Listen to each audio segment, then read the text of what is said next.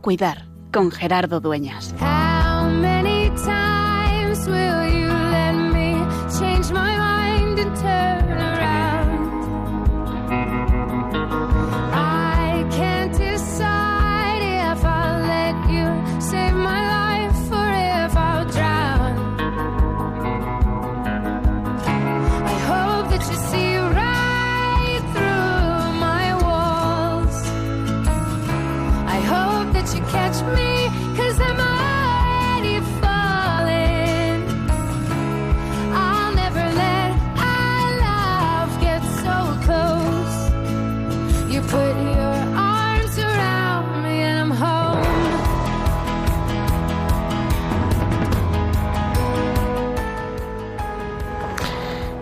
El primer mandamiento del pueblo de Israel es el Shema. Escucha, Israel, escucha. Hay un filósofo, uno de estos nuevos sabios que hacen frases de nuestro tiempo, que dicen que hay tres inventos que han cambiado la vida de la humanidad. La rueda, la pólvora y la escucha. Hay otro que dice que igual que dame una base y levantaré el mundo, dame escucha y cambiaré tu vida. Todos tenemos la necesidad de ser escuchados. Todos tenemos la necesidad de abrir nuestro corazón y que haya alguien que acoja lo que llevamos por dentro. Porque a veces, pues los problemas nos agobian. Porque a veces no somos capaces solos de encontrar sentido y esperanza. Porque a veces el sufrimiento se hace presente en nuestra vida. Porque a veces también la enfermedad, la vulnerabilidad, la fragilidad son ocasión de ese sufrimiento interior. Y es verdad, tenemos la medicina, tenemos los cuidados sanitarios, tenemos todo el buen hacer de nuestra profesión, de nuestras profesiones médicas y enfermeras, que nos curan y nos cuidan. Pero a veces lo que duele es el corazón y no es cosa del cardiólogo.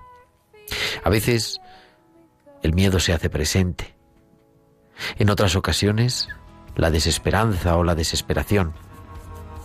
Otras veces la angustia o la ansiedad. Hoy somos más que nunca invitados a escucharnos.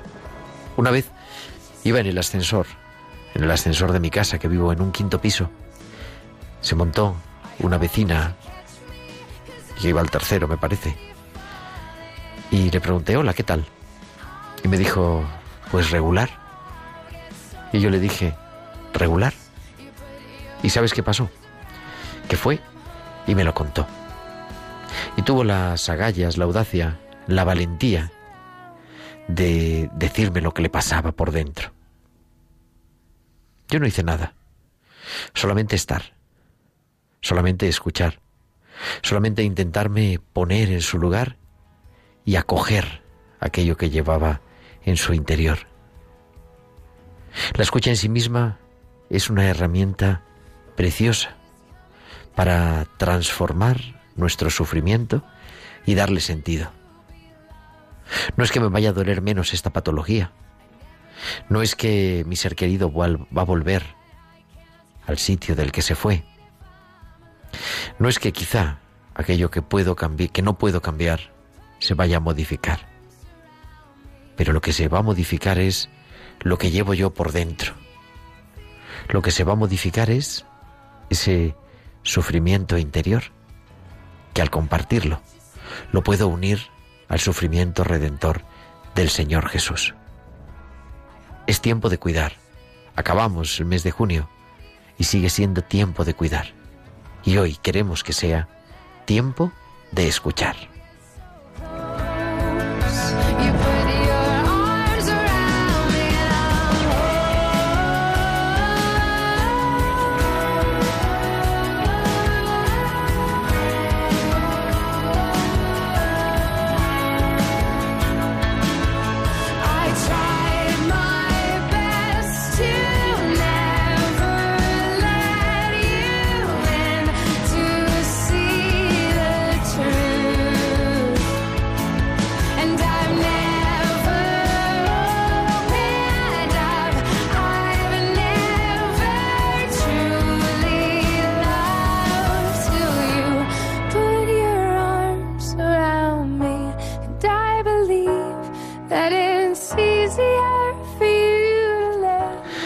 Buenas tardes, las 8 y 6, las 7 y 6 en Canarias y comenzamos en este 25 de junio, en este primer programa de la estación del verano en Radio María en directo desde los estudios centrales de Radio María en Madrid, una nueva edición, la número ya 34 de tiempo de cuidar, 34 semanas acompañándoos, intentando pues poner un poquito de esperanza en medio de donde parece que solo puede haber sufrimiento, dolor. Es el programa de Pastoral de la Salud de Radio María. Yo soy Gerardo Dueñas y hoy tenemos un equipo especial, reducido. Es Yolanda Gómez la que está haciendo que todo esto suene estupendamente bien y nos saluda desde el otro lado del cristal, me parece. Nos dice a todos que efectivamente que está también encantada de acompañarnos en esta tarde. ¿De qué vamos a hablar hoy? Pues fundamentalmente de eso que os adelantaba en, el comentario editorial del comienzo del programa. La importancia de saber escuchar y de sabernos escuchados. Las dos cosas, porque todos tenemos la capacidad de escuchar, pero todos tenemos también la necesidad de ser escuchados los unos con los otros. Estamos ya en verano, nos faltan, echamos de menos a Isabel de Miguel, echamos de menos a nuestro equipo habitual, echamos de menos a José Luis Méndez, pero cada uno está pues ya en sus obligaciones. Isabel está de guardia, José Luis está de ejercicios fuera y nos encomendamos con ellos a nuestra oración. Y queremos no solamente que nos escuchéis, que es de lo que va el programa, sino también que podáis entrar en comunicación con nosotros. Podéis enviaros vuestros comentarios a nuestro correo electrónico tiempo de cuidar arroba radiomaria.es, tiempo de cuidar arroba radiomaria.es y en las redes sociales. En Facebook somos Radio María España y en Twitter arroba Radio María Spain. Y podéis publicar vuestros comentarios con el hashtag almohadilla tiempo de cuidar. Además, esperamos vuestros WhatsApp, vuestros mensajes de WhatsApp únicamente durante la emisión en directo de este programa a nuestro teléfono el 668 594 383 668 594 383. Pues ya tenemos casi todo preparado, las 8 y 8, 7 y 8 en Canarias. Comenzamos tiempo de cuidar.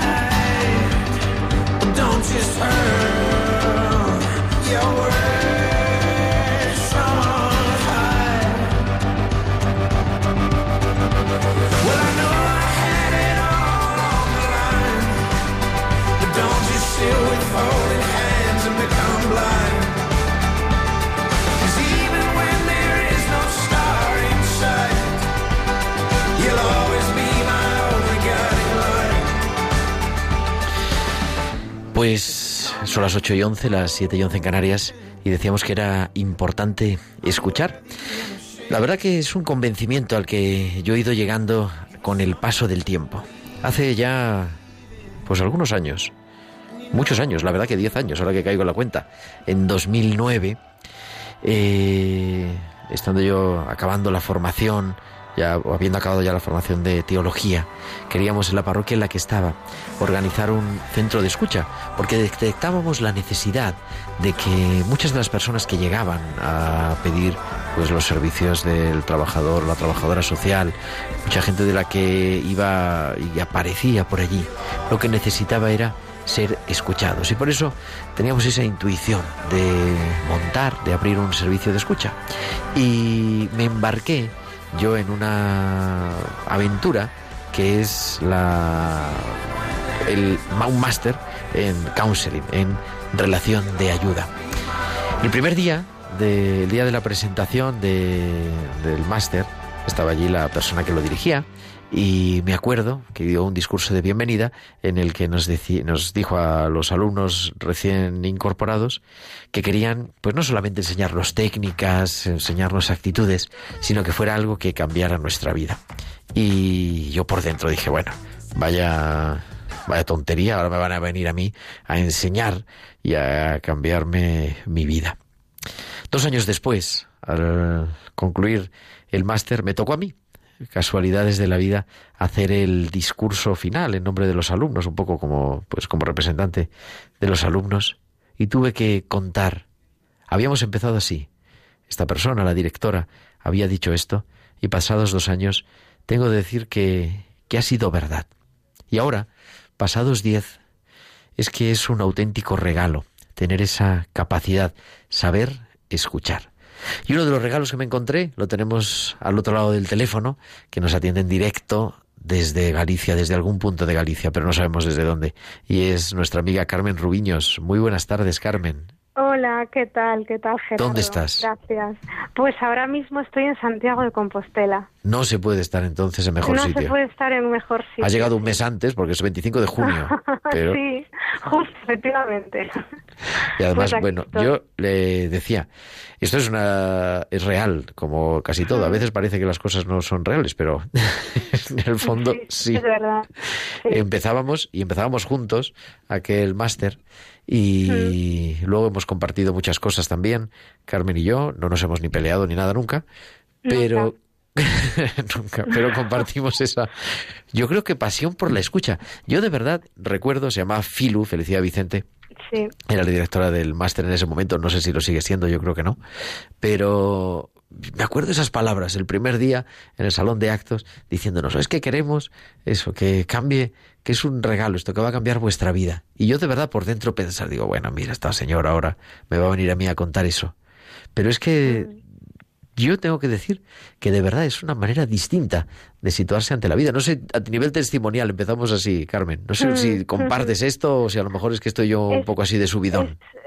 Estoy de acuerdo contigo, porque te escuchaba cuando, cuando hacías ahora esta reflexión y, mm, me hizo conectar con eso, ¿no? Es decir, no tanto con, con, el máster, sino como que escuchar a los demás cambia, nos cambia la vida. escuchar al otro yo creo que tiene la, capacidad de, cambiarnos la vida, de, de, cambiar nuestra perspectiva, de abrirnos, de ser mejores. Y a través de algo tan simple como es, y tan difícil al mismo tiempo, como es escuchar a, otras personas, ¿no? Y, además te digo más, yo creo que en, cualquier ámbito, porque estamos tan necesitados de que nos escuchen, que, a cualquier persona que, con la que te sientes y la mires y, y estés dispuesto a escuchar, se abre. Yo creo que tenemos tanta necesidad de, de ser escuchados y, y, y, sobre todo después cuando alguien te dice, pues qué bien me he sentido, ¿no? Que bien me he sentido eh, al, al, encontrar pues mi propia respuesta y solo porque la has escuchado. Y eso al mismo tiempo tú te quedas con esa gratitud, te quedas con ese regalo y dices, caramba, pues me quedo con algo bueno y te cambia te hace darte cuenta de, de, ese regalo que te has llevado tú también, ¿no? Y que, y que el otro te agradece, pero con ese regalo que te has llevado, que es el aprendizaje al haber escuchado, esa parte egoísta de la escucha, ¿no? Esa, esa parte de, de, sí, de cuánto he aprendido con esta historia, eh, qué he aprendido de esta persona, qué he aprendido mm, de, de, de, algo, ¿no? De algo, de su historia, de su biografía, y, y al mismo tiempo te lo están agradeciendo. Y yo creo que eso eh, aparte de ser maravilloso, es un regalo en sí mismo, efectivamente. Yo creo que tú lo has definido genial. Hablaba yo ayer con una persona que además estaba pidiendo a ver si podía durante el verano venir un día a contarnos su, su actividad eh, ministerial, podríamos decir, porque es el coordinador de, cuidados paliativos aquí en un hospital, el coordinador de la asistencia espiritual en cuidados, en cuidados paliativos. Y le preguntaba yo, oye, esto de acompañar en cuidados paliativos, claro, en el que los pacientes en cuidados paliativos normalmente pues tienen la mala costumbre de, de fallecer, ¿no? Más pronto que tarde digo, pues tiene que ser una cosa dura, porque tú estableces un vínculo, ¿no? Y, y, vas teniendo duelo tras duelo y de manera así, pues, y supongo que hay pacientes que te marcan más, ¿no? Y me decía, eh, Tomás, me decía Tomás, bueno, es verdad, hay una parte que es duro, ¿no? Pero por otra parte es lo que tú decías, un auténtico regalo, porque estás entrando en un momento único de la persona. Y eso, todo eso es a través de la escucha. Y no hace falta que sea en el duelo, es en este problema que tengo, en esa mm. ocasión que me causa sufrimiento. Exactamente. En el día a día. Yo creo que la escucha es algo que, que a veces, ¿no? A veces tendemos a pensar que, que es algo muy trascendental y que, y que pues cuando decidimos escuchar al otro, pues que es en, los momentos donde lo necesita, ¿no? Sin darnos cuenta a veces que en el día a día también lo necesitamos, también necesitamos que, que otra persona nos escuche, que otra persona pues tenga algún lugar donde, donde depositar su dolor o su queja o su, eh, su necesidad, ¿no? Y en el día a día es que es tan importante, si todos los días dedicásemos un tiempo, yo, creo que incluso podríamos hacer un objetivo, ¿no? Pues entre todos los oyentes, pues que, que, que, que mañana, en el día de mañana, pues dedicamos un momento a escuchar a una persona eh, en el día a día, no porque le pase algo necesariamente o no porque porque tenga porque le haya ocurrido algo doloroso, no, también podemos escuchar en la alegría. También ahí aprendemos mucho y también es necesario. ¿Por qué no? Y, y, y, y, ahí aprenderemos, luego reflexionar, ¿no? Hacer la reflexión de cómo me he sentido yo, qué he aprendido al escuchar esto, qué he aprendido al escuchar esta historia, qué importante ha sido para mí escuchar esto y, hacer esa reflexión, porque ¿por qué no? en el día a día también necesitamos ser escuchados. Algo tan simple como, eh, pues caray, pues hoy no he descansado bien, o, o, al contrario, he descansado genial, pues cuéntame, cuéntame un poco más, ¿no? ¿Por qué no hacer ese, ese objetivo? Creo que todos nos sentiríamos un poco mejor. Hay gente, me está, escribiendo por el Twitter en directo, ¿no? Y dice una persona, dice, tú sabes escuchar. Yo lo sé, una persona, yo creo que conocida, bastante conocida, y que he tenido la ocasión de acompañarla, ¿no? Pero yo creo que no es que haya gente que sabe escuchar así de manera natural y hay otra gente que es que no sabe escuchar, sino que todos tenemos esa capacidad, pero se puede aprender a escuchar. ¿Sabes qué es lo que más me costó a mí en ese máster que compartimos? Pues a ver, dime, ¿qué asignatura? El, eh, no, la parte del silencio. en manejar los silencios. Yo creo que para no es que no sepamos escuchar, es que a veces tenemos parece que tenemos la necesidad de siempre tener respuesta, ¿no? Y, y creo que creo que a veces es necesario estar callado, simplemente escuchar, dejar fluir la conversación, que la otra persona vaya llevándonos a través de su, de su historia, ¿no? Y encontrando su propia respuesta. Entonces, en ocasiones, eh, le diría a aquel que no sabe escuchar o que no sabe, pues que intente guardar el silencio, que intente mirar a la persona, mm, que intente disponerse a escuchar de verdad, eh, pero de verdad con el corazón, con, con, con, ganas de quiero conocer lo que me va a contar esta persona y que a partir de ahí eh, se va a dar cuenta de que sabe más de la escucha de lo que cree. Y a mí me ocurrió, es decir, el, el silencio, siempre parece que teníamos que tener la respuesta, ¿no? Es pues esto es lo que tienes que hacer, esto es lo que yo te sugiero esto. Pues, pues callarnos, eso replegarlo a un lado y, y, y, el silencio utilizarlo como herramienta para que, de, que el otro encuentre su propio camino. Es verdad. Y fue que... lo que más me costó. Es el. Sí, yo eh, estoy de acuerdo, no, no sabía a lo, que, a lo que te ibas a referir, claro. Pero es cierto, es difícil manejar el silencio no por el que está siendo escuchado, sino por el que escucha. Porque a veces, como que sí nos da ansiedad, necesitamos decir algo. Sí. ¿No? Fui a. Tuve el, el, porque claro, esto está cargado también por la experiencia, ¿no? Estoy en el hospital y hace unos años falleció una trabajadora muy joven, tendría unos 30 años, 32 años, y me acuerdo de ir al tanatorio, estaba allí la madre, y estuve yo, entre comillas, un rato hablando con la madre, en realidad escuchando a la madre. No sé cuántos serían, siete, ocho minutos, diez minutos, no, no más. Mm. Al acabar de hablar con ella, me acerqué a donde estaban pues el resto gente que yo conocía del hospital otras enfermeras auxiliares etcétera no y entonces me, me preguntaron oye ¿qué, ¿qué les dices? O sea, ¿cómo has estado hablando tanto tiempo? ¿Qué es lo que le dices a, a una persona que acaba de perder a una hija y tal?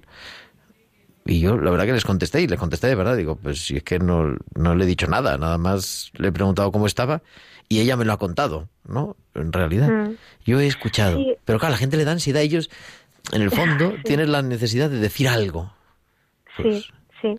Efectivamente, yo me encuentro con esa pregunta también cuando, cuando trabajaba en paliativos. Eh, muchas personas, muchísimas personas me decían, oye, ¿qué le dices a una persona cuando? ¿No? Y, ¿O qué le dices cuando te preguntan algo tan duro? ¿Y qué le dices cuando...?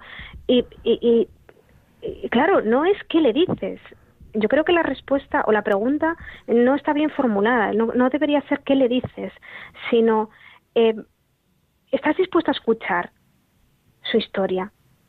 Uh -huh. ¿Qué, ¿Cuál es su dolor? ¿Qué es lo que necesita? Porque las necesidades quizás sean diferentes.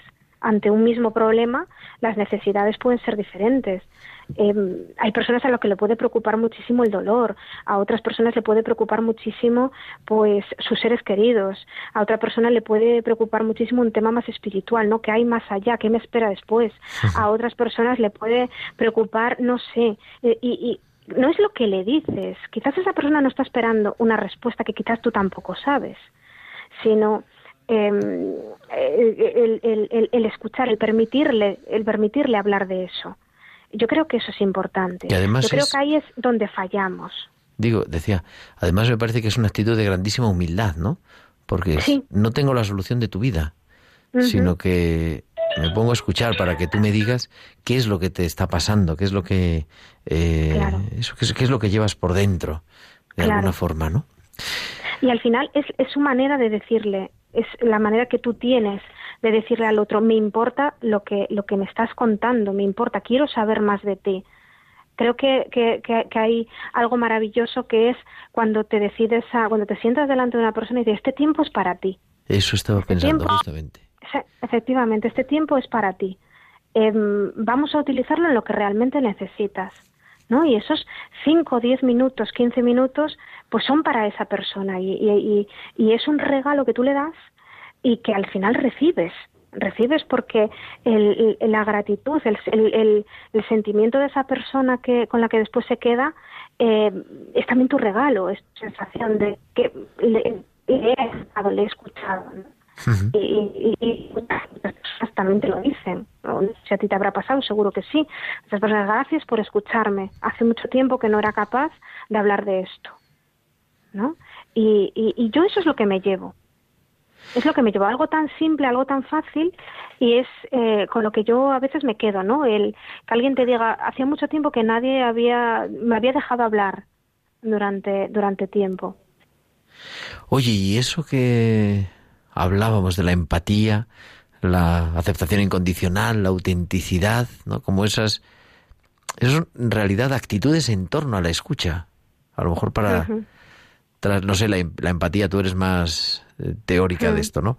Pero yo la empatía, cuando me dicen, ¿qué es la empatía? Pues la empatía es que el otro sea consciente de que yo le estoy entendiendo. No sé, no sé si es una definición muy académica. Yo, sí, yo utilizo otra también.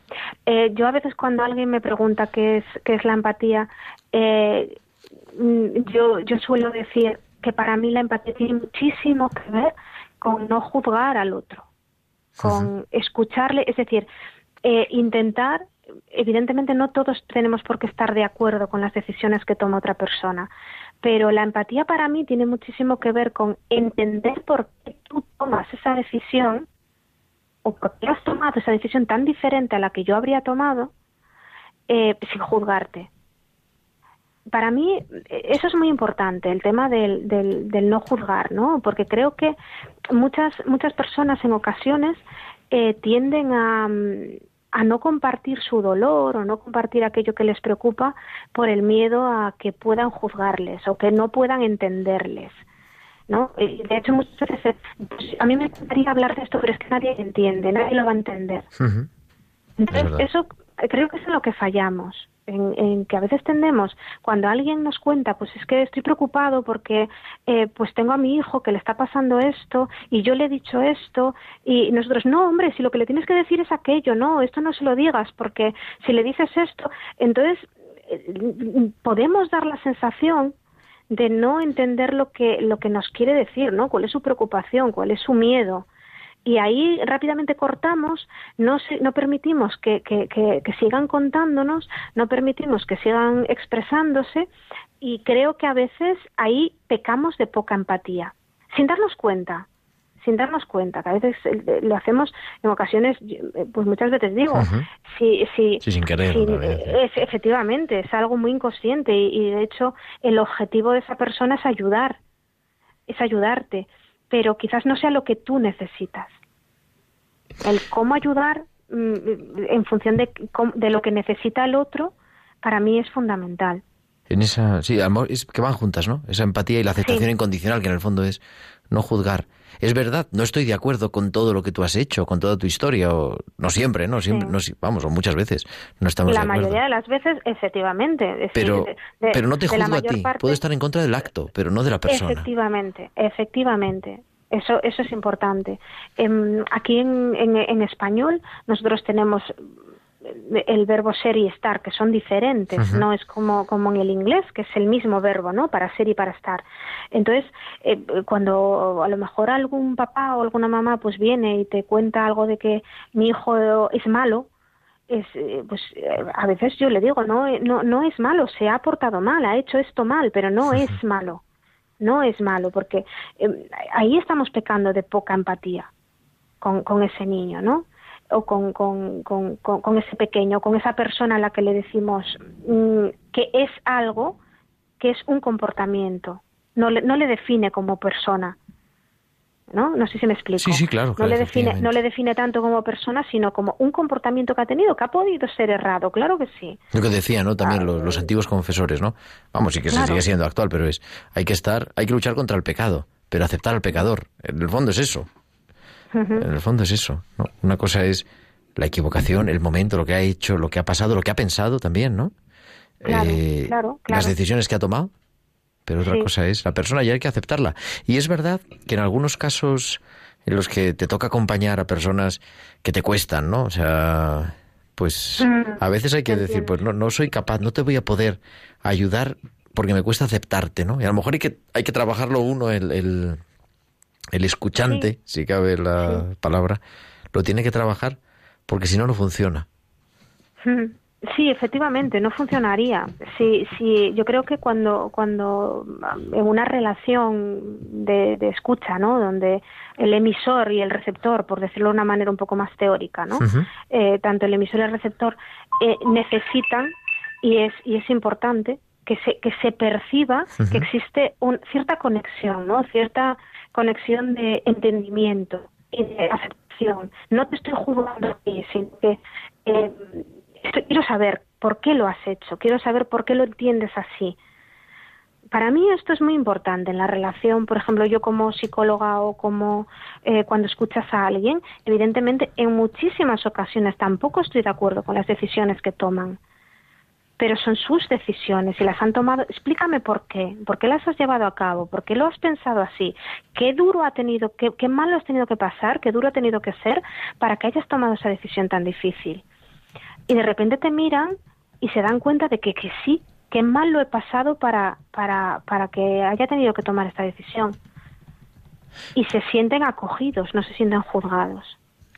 Y ahí se abre una puerta. Es, es, es un- una especie de clic ¿no? que se da en la relación, en esa relación escuchante-escuchado, donde eh, de repente hasta suena ese clic y, y dices, pues se abre una puerta y, y- y el otro dice, caramba, qué bien me he sentido hablando contigo. Oye, ¿y la autenticidad? Pues mira, la autenticidad para mí es importante porque mm, en, en ocasiones muchísimas personas te la piden y te la exigen incluso, ¿no? No, oye, dime de verdad qué piensas de esto que, que, que- he pensado o dime de verdad qué es lo que, lo que piensas de esto que he hecho. Y para mí es importante porque es algo que eh, eh, en esa relación de autenticidad que yo te digo o de conexión que yo te digo, en muchas ocasiones ellos te lo piden y, y- y quieren saber realmente tu opinión. Y tú también notas cuando te piden realmente que quieren saber tu opinión. Y yo en muchísimas ocasiones intento darles siempre mi opinión, con, con cuidado, con asertividad, con cariño incluso. Pues caray, yo, yo quizás no lo hubiese hecho así, pero es cierto que yo no he pasado por esto que tú me estás contando. Es difícil para mí poder contestarte eh, porque eh, tú has pasado todo esto que me has contado y yo no tengo esa experiencia. Y a veces lo agradecen. Lo, lo- lo agradecen Sí, es mucho importante, ¿no? El, el no mentir, no, no decir es No una decir, mentira sí. piadosa, es un gran Sí. error. Sí, para mí es Porque te puedes cargar la que- relación en el fondo. que ellos efectivamente que ellos per- perciban que, mm, que la relación es importante y si me están pidiendo mi opinión eh, yo creo que se la daría yo creo que es importante ser ser franco en, en una relación donde el otro también te está pidiendo no pues oye tú qué harías qué qué, qué, qué, opinas de esto y ahora que te he contado yo todo esto tú qué hubieses hecho y, y hablarles con franqueza, pero siempre desde la humildad, de que tú no has pasado por eso, ¿no? Y de que tú le estás dando tu opinión condicionada a lo que es tu vida, a lo que ha sido tu historia, tus herramientas, tu educación, tu- tus vivencias, que no son las suyas. Y ahí te sitúas al mismo tiempo en un mundo diferente, que no, que no invalida lo que él ha hecho y tampoco valida lo que has hecho tú. Simplemente les estás transmitiendo que es, son situaciones diferentes y por tanto eh, podrían ser soluciones diferentes. Eh, una posición bastante divergente, ¿no? Para ellos incluso, que, que lo ven desde, caray, no, no, no hay una única solución para esto, puede haber varias. Y, y esas varias soluciones incluso pueden estar las varias bien, ¿no? Y, y eso es importante también para mí. Quizá- Por supuesto, mantener la autenticidad y, y que perciban que dos personas diferentes pueden hacer cosas diferentes porque sus historias, sus vivencias, su biografía es diferente. Sí, es acompañar ese trozo de camino, ¿no? Mm. Escuchando y, y sabiendo que no estás solo. Y es verdad que el propio hecho de, de contar la historia, de contar eso, tu problema, tu alegría, tu incertidumbre, lo que te está pasando, o sea, no se trata de hablar del tiempo, que hace mucho calor, por cierto, pero en Santiago un poco menos. Un poquito Eh, No se trata tanto de eso como de, de verdad, mm, intentar entrar en el mundo del otro con esa bueno, pues con esa humildad que decíamos, con ese no intentar resolver la vida. Este fin de semana pasado tenía estaba en la parroquia acompañando 16 parejas en un curso prematrimonial, ¿no? Y cuando les tenía que hablar, yo les decía así medio en broma, ¿no? Digo, a ver, no tengo el secreto de la felicidad en el matrimonio. Digo, si lo tuviera hubiera escrito un libro y ya estaría yo, nada, retirado casi casi, ¿no? Pero en realidad nosotros podemos dar pautas, intuiciones compartidas, y es verdad, o experiencias, pero es que cada uno tiene que vivir su historia. Y eso en la vida de pareja, eso en la vida laboral, eso en la familia, eso ante una enfermedad, eso ante un duelo, eso ante cualquier situación que se nos va presentando. No tenemos la solución de la vida de los otros. Bastante tenemos cada uno con ir medio solucionando nuestra vida.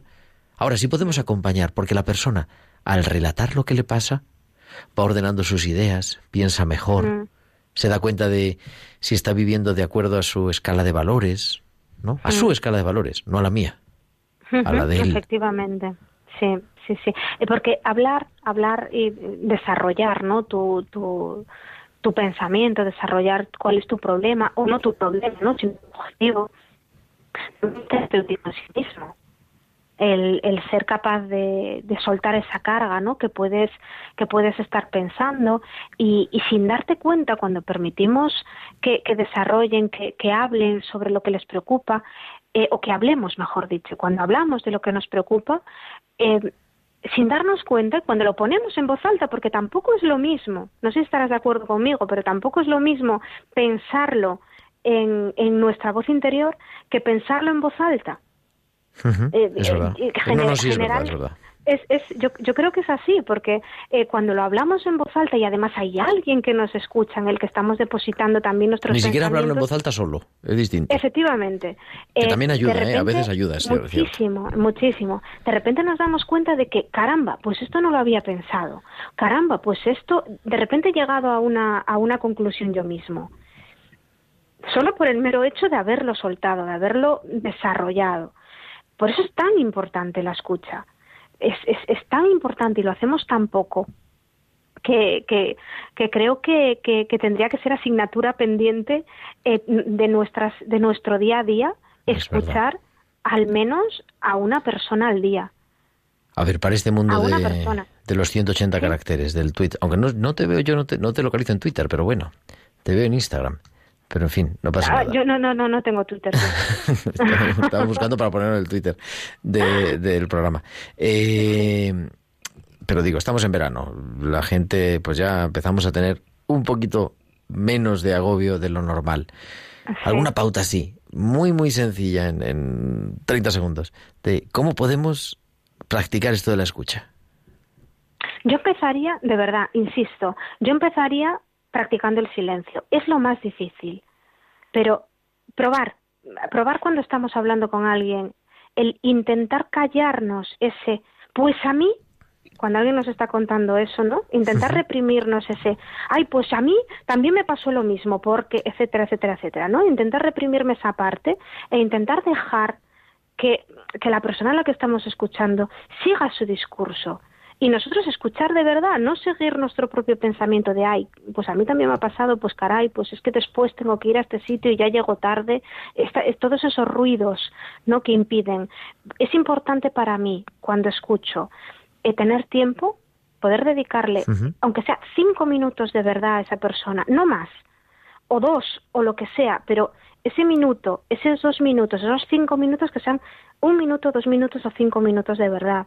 Y después intentar eh, practicar el silencio, intentar escuchar. No tenemos por qué tener respuesta para todo. De hecho, no la tenemos.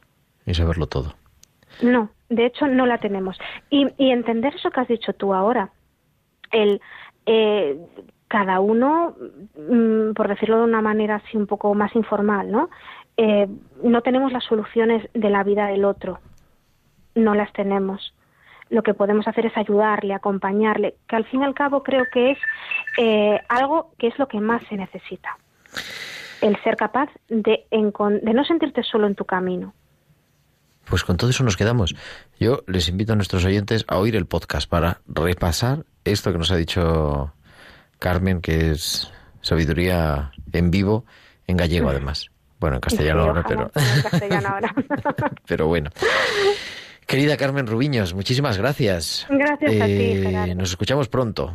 A ver si la semana Ojalá. que viene nos podemos Ojalá, hablar otra ojalá vez pronto volvamos a hablar. para otra aventura, pero pásalo muy bien, disfruta de esa maravillosa Muchísimas tierra que es Santiago de gracias. Compostela y ya Muchísimas sabes que aquí gracias. tienes tu casa.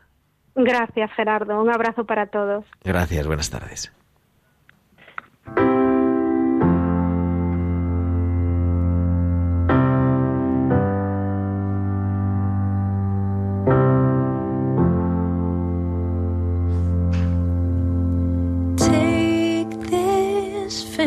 it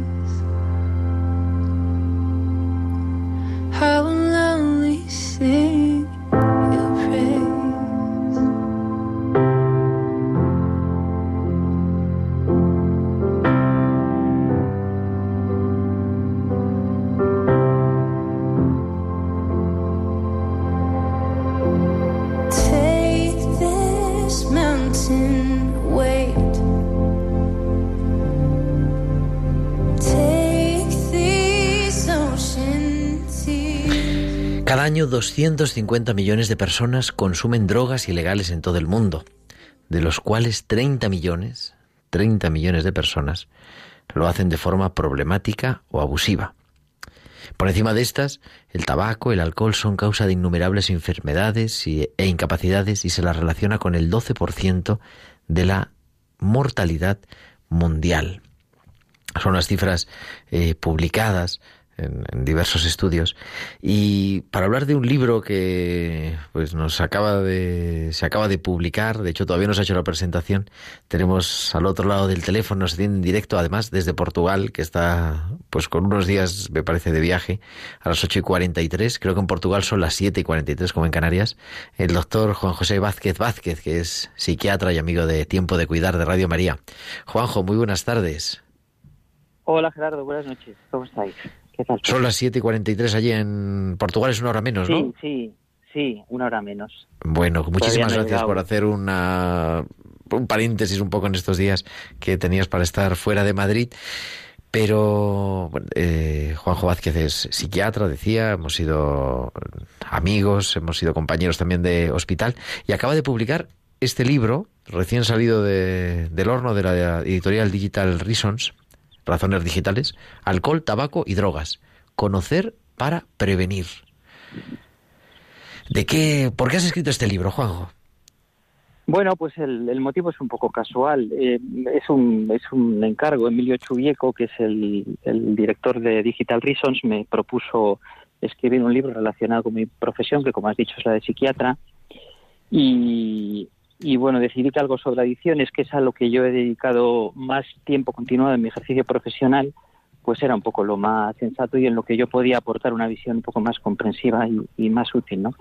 Es un tema eh, del que yo creo que merece la pena seguir hablando. Está un poquito, no sé, descatalogado, yo creo, de, de, de los problemas sociales que, que ha habido en las últimas décadas y yo creo que hay que, que seguir un poco pendientes de este tema. Claro, porque yo la verdad ha sido un mundo apasionante. Tendemos a, bueno, las drogas ilegales o las drogas duras o no- ya no sé cómo se dice, porque además ahora ya es una mezcla de todo en realidad, ¿no?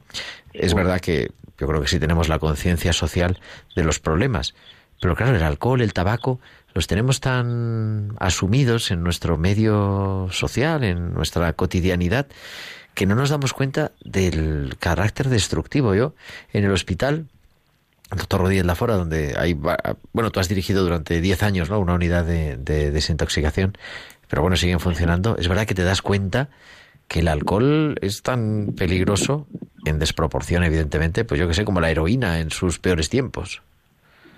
Claro, y cuantitativamente mucho más problemático. ¿eh? Date cuenta que el alcohol es una sustancia a la que todos tenemos acceso en un, momento de la vida. Virtualmente el, el 100%, la totalidad de la población consume alcohol, eh, aunque sea solamente una vez en la vida, y eso no ocurre con el resto de sustancias. ¿no?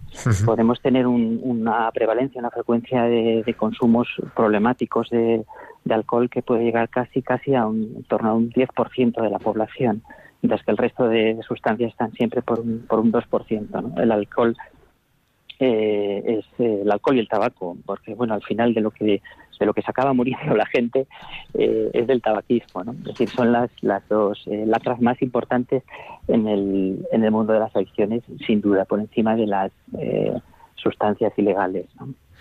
Oye, este, este estudio que tú haces, que nos compartes, ¿a quién va dirigido? ¿Es para profesionales? ¿Es para familia? ¿Es pues para mira, tiene, tiene un tono eh, divulgativo, un poco dirigido hacia el, lector general. Eh,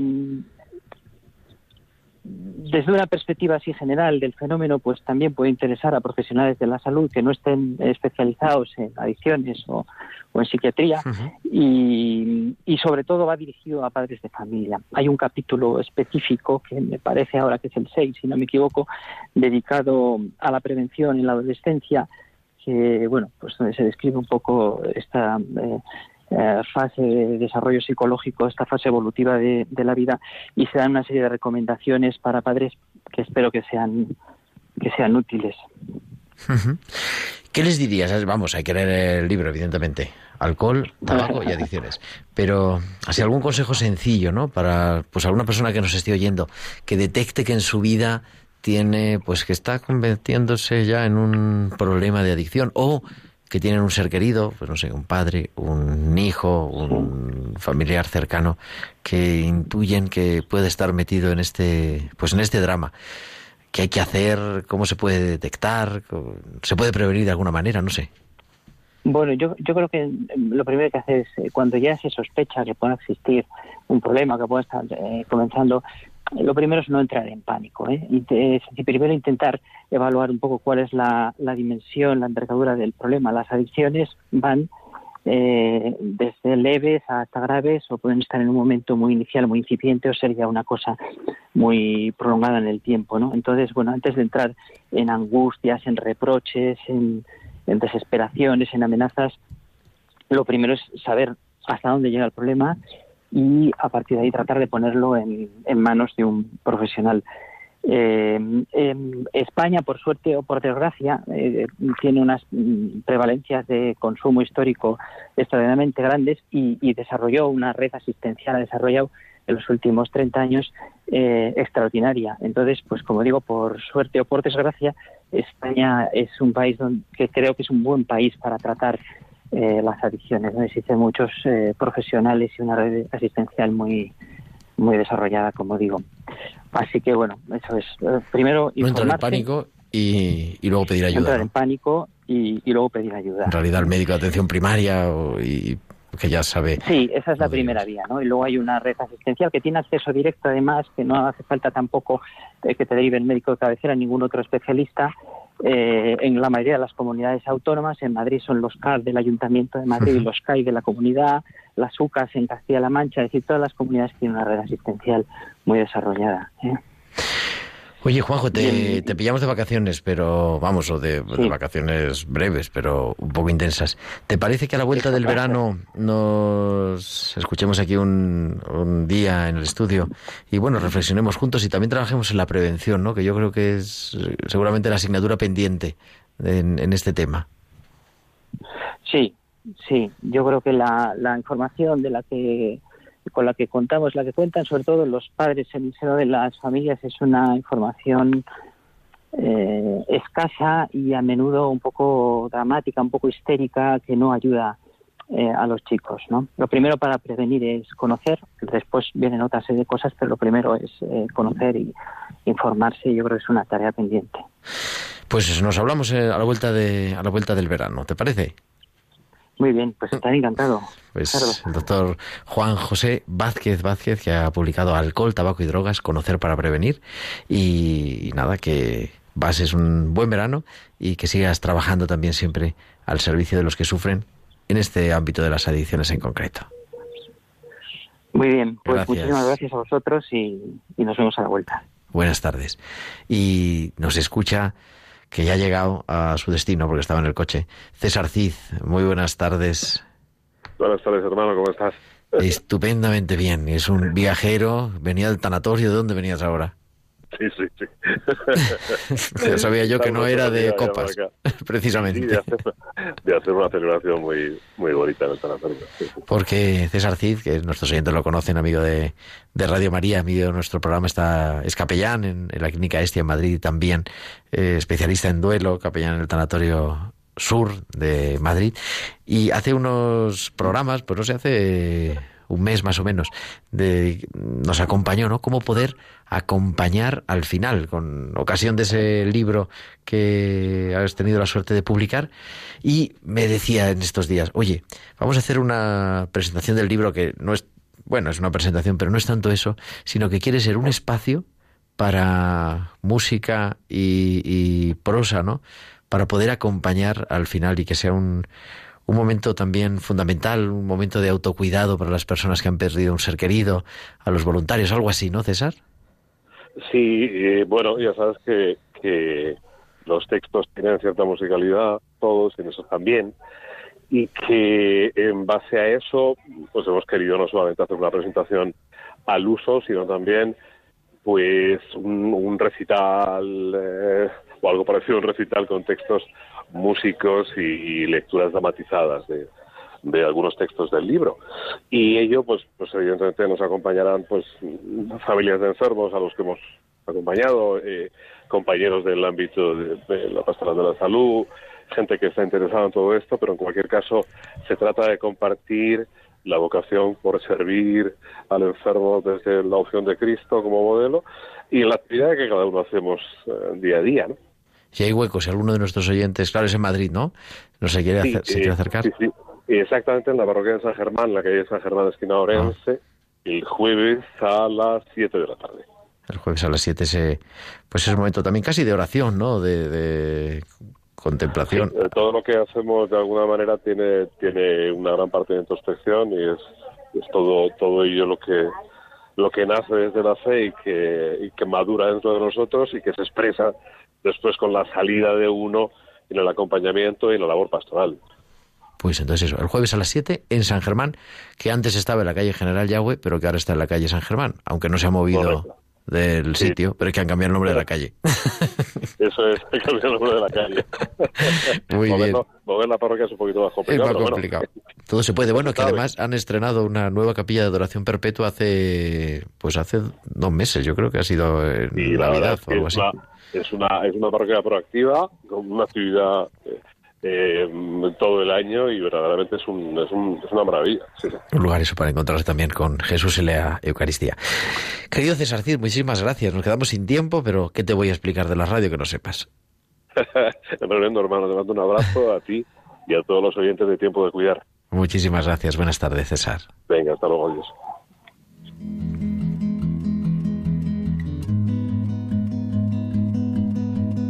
I never thought that you would be the one to hold my heart,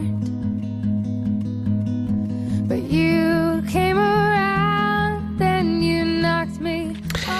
Al final siempre llegamos casi, casi con la lengua afuera. Al final tenemos montones de mensajes de Twitter que nos escriben con el hashtag tiempo de cuidar.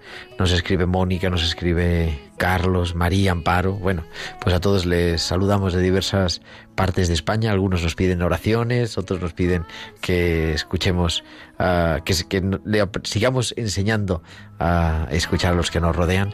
Pero pues a todos ellos les encomendamos y los ponemos bajo el manto de María, de nuestra buena madre, la Virgen en Radio María, en tiempo de cuidar.